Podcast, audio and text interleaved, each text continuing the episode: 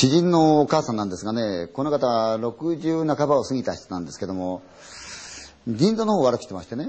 で、と同時に目の方もだんだんだんだん悪くなっちゃったんですよ。で、まあ入院をすることになりましてね。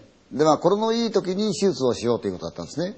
別にあの、体はちゃんと動き回ることはできるんですけれども、まあそんなわけで、顔の半分もあろうかという大きなこのアイマスクをされたんですね。その時から早い話が暗黒の生活が始まるわけなんですがね。で、このお母さんもともと不思議な力を持ってるんですが、要するに暗黒の世界、そこで要するに物の見えない世界を体験するようになってから、おかしな力がついたって言うんですよ。それは何かっていうとね、死神の匂いがわかるって言うんですよ。どんな匂いかって聞くと、焦げついたような酸っぱっぽい匂いだって言うんですよね。お母さん、普段はやることもありませんから、体を動かしたい。そこでどうするかっていうと、入院患者のこう病棟があるんですが、長い通路がある。で、手すりに捕まってそこを、ただひったひったひったひったと歩いてるわけですよね。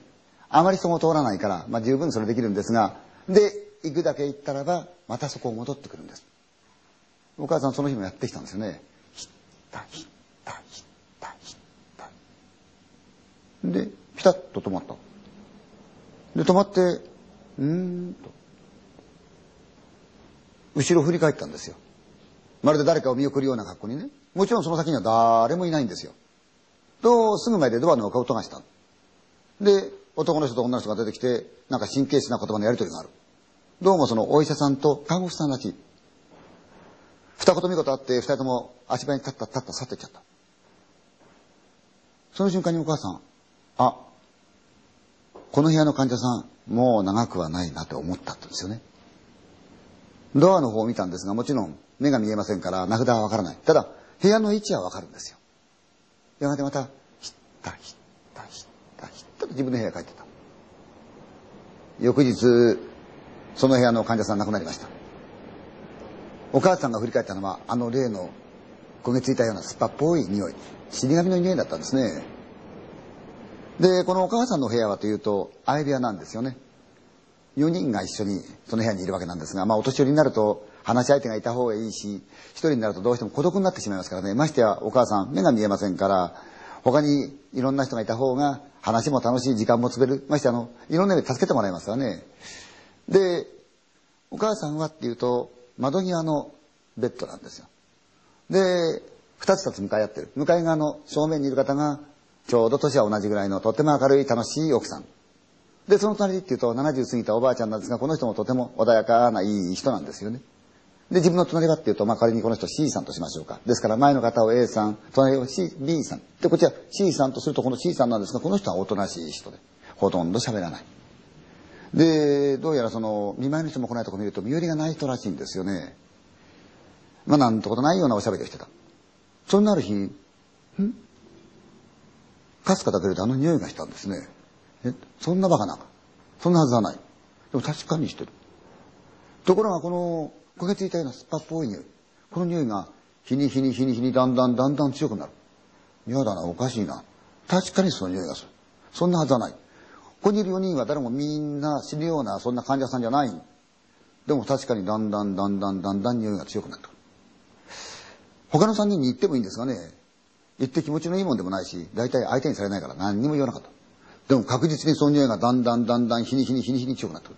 お母さん気になってきたわけですよ。嫌だな。どうしたもんだ。そう思ってるうちにお母さん、待てよ。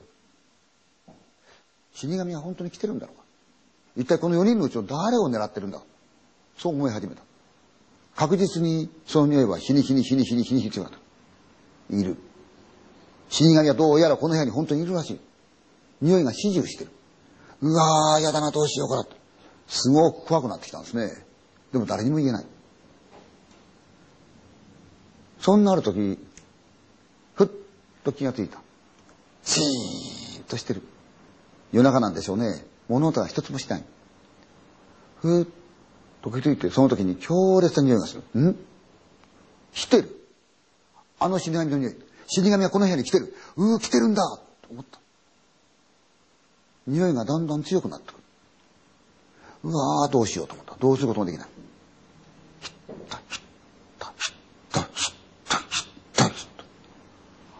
足音がだんだんだんだんだんだん近づいてくる。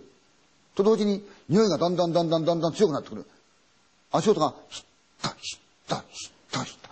どんどんどんどん近づいてくる。匂いがだんだんだんだん強くなる。え自分の方に向かってくる。ということは、死神に狙われてるのは自分なのかと思った。うー、どうしよう怖くなった。帰ってください心の中で祈った。ひったひったひったひった。匂いがぐーっと強くなって、足音が自分のベッドに俺止まった。横にいる。気配がする。横で強烈な匂いがしてる。死神の匂いがしてる。うー、来てる。私を狙ってる。どうしよう。どうすることもできないからお母さん、寝たふりをした。顔の半分はアイマスクで隠れてますからね。そのまんま寝たふりをした。心の中で、帰ってください、帰ってください、帰ってください。なおも匂いがぐーっと強くなってなんか気配が近づいてくる。自分の顔のあたりに気配が近づくる。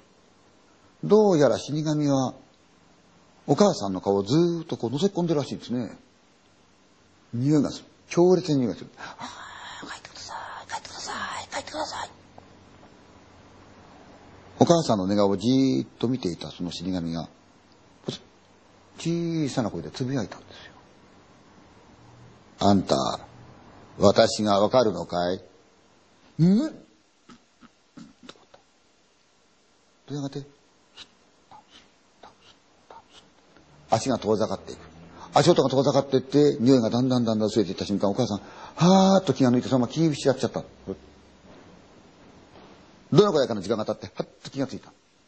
周りがざわざわしている。話し声がする。物音がする。足音がする。あ、朝なんだなと思ったら、前の A さんが、おはようございますと声をかけたんで、ああ、おはようございます。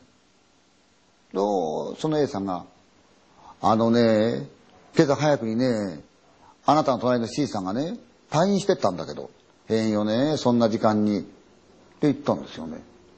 その瞬間お母さん、ふっ思い出した。昨日自分の枕元へやってきて、覗き込んで語りかけた、あの死神？あの声、紛れもなく C さんの声だったって言うんですよね。どうやら病院には死神がいるようなんですよね。突然どこからか現れて、そして去っていくんでしょうかね。